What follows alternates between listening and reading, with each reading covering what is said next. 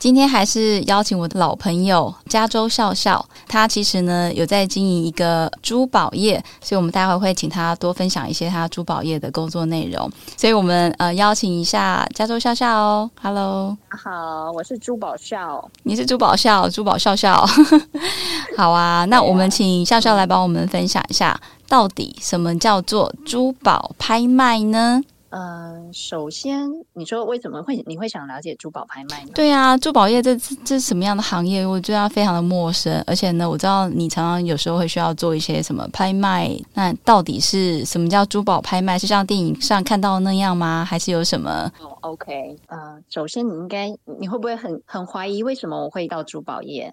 会不会有这个疑问？呃，我大概知道是因为家里的事业嘛，对不对？对，其实简单讲一下好了。我之前也是 MBA 念 marketing，然后毕业之后呢，是其实都是在那个通讯产业工作，做国际行销嘛。二零零七年的时候，因为那时候我我爸过世的时候，他反正有一笔其实商业负债，其实现在想想都不多，就几百万这样子。可是那个时候就是在上班就觉得很多，然后我爸过世之前就叫我接嘛，所以我二零零七年的时候是接家里的这个珠宝。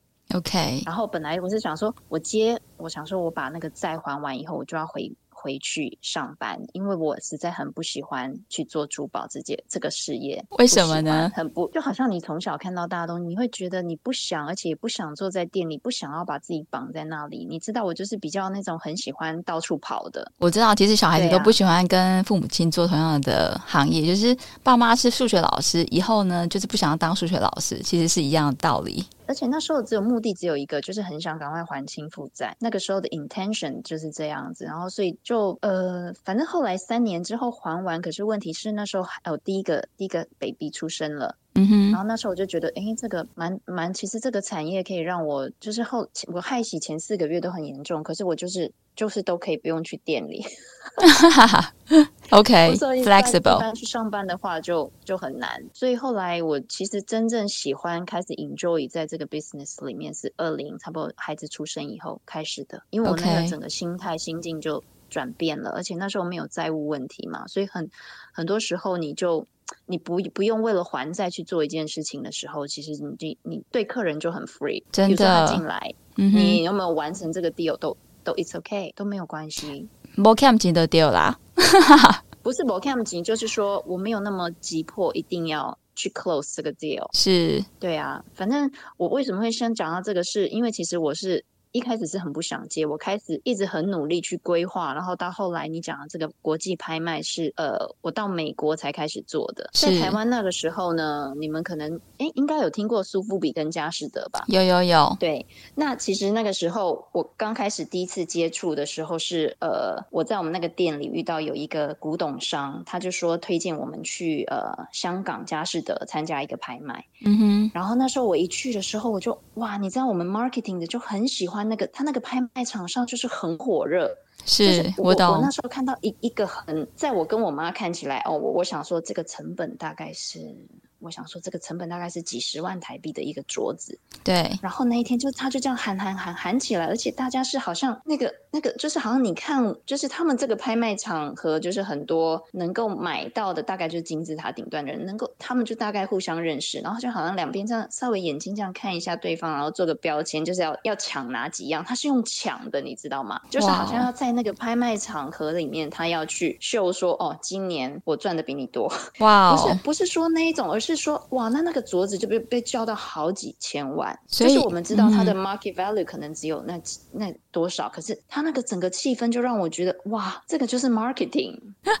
OK，有有真的吗？真的是像电影上秀出来的那样子是吧？是，就是像那样子。OK。对，然后那时候我就觉得说，哇，那个气氛真的是让我让我觉得很喜欢，所以后来我到美国才开始接触当地的拍卖会，然后后来也帮一个美国的拍卖公司做 consultant，就是帮他们收件，因为我就是很喜欢他的拍卖环境里面那种气氛。这个气氛带给你什么？它让我感觉就是说，那种 marketing，就是说你一个东西在那里，可是你要把它包装，你要把它包装出来，然后你要去，你好像不是在卖这个东西，你在卖一个气氛，所以你要把那个气氛去经营出来，然后让这个。这个产品这个珠宝变得好像火起来，它感觉是有一个 story，有一个有一个生命在那里，大家大家就是觉得啊，它是火热的，我一定要抢到它。OK，可是问题是我也必须告诉那个听众说，最好不要去拍卖会买东西，因为很多东西时候，你知道气氛有的时候那个气氛的成本都加进去这个物物件。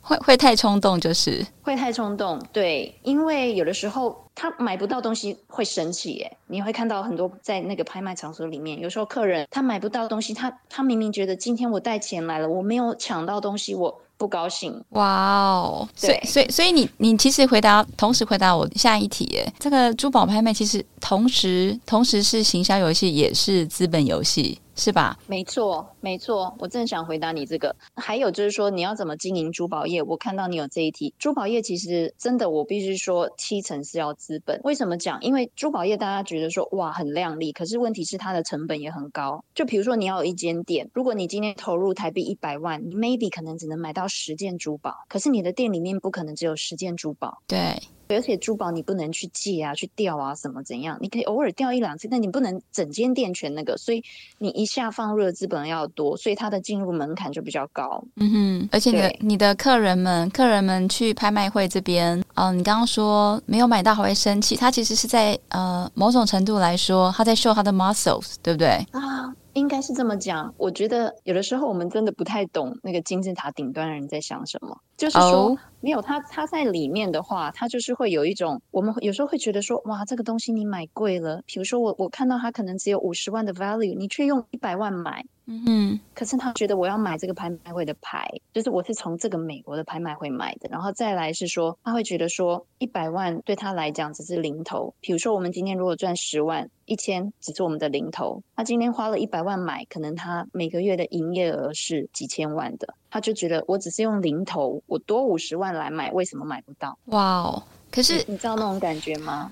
呃，我我好难感受这种感觉哦，因因为我我也是很难理解因。因为你知道我们在台湾做这种电子制造业，我们就是算毛利多少趴多少趴，你们这个珠宝业是滚好几倍的，所以呃，客户在想些什么？你刚刚提到说这些金字塔顶端的人，这个根本就是上流社会的人物。你觉得他们买这些，除了是在秀他们的呃财富跟身份地位之外，他还在买一种什么东西啊？是一种心理上的感觉，一种感觉，对一种感觉。他也进去拍卖会，然后他拍卖会其实你不要看这些客人，很多人都是彼此认识的，因为他们只要哪里有拍卖会就跑哪里，哇哦，但他们彼此认识，然后呢，会有一种好像是那种不是说那种要秀出来的，但是我就是哦，我我拿到了这个你没有拿到，这样子哇哦，就只是这样，有一种也是一个 competition，对，有一种呃私下在较劲的意味。有一点，但是我觉得你刚刚提到说，因为我之前也是在通讯产业嘛，啊哈，所以那时候我也会算啊，比如说我跟我妈讲说，我我给客人报价，比如说修理这个珠宝，我会说哦，这个旁边的碎钻有二十颗，每一颗的工钱是五十块台币，所以这个整个工钱是多少？我妈说没有这样算的，珠宝你你如果这样子算，它就没有它的艺术的价值，就你不是算价格，跟电子产业不一样，电子产业是价格，对一分一毫怎么怎样，material cost 多少。对可是珠，宝是一个艺术品，艺术品是不讲价格的，只讲价值。真的，你在算 cost and price，可事实上，呃，珠宝在形象上是是一种 value 对对。对，哎，这真的是很高的境界。一开始我也很难，可是后来就觉得说，哎，蛮有趣的，因为我也是念 marketing，我们又是念 MBA 的。啊哈，对啊，所以它整个其实我觉得我之前所做的啊，都就是都给我很多的养分，到经营这个珠宝，因为他他让你了解说，哦，你你的 channel 应该要怎么分配，就是我们讲的 marketing 的四 P 嘛，那你的对价格要怎么定，不是按照 material cost 多少你定，不是这样，对，哎，你真的是实现了这个 marketing 的最高呃境界，叫做什么什没有？最高没。有，这叫什么 story selling，对不对四海了，我还最高。no no no，我说的是 story selling。那你就说你你是因为讲了一个故事，然后让让你的呃 TA 呢呃买单了，你说服了他们，你可不可以稍微举例一下你最近做了什么样子的呃拍卖？那你用什么样的故事来行销？然后呢呃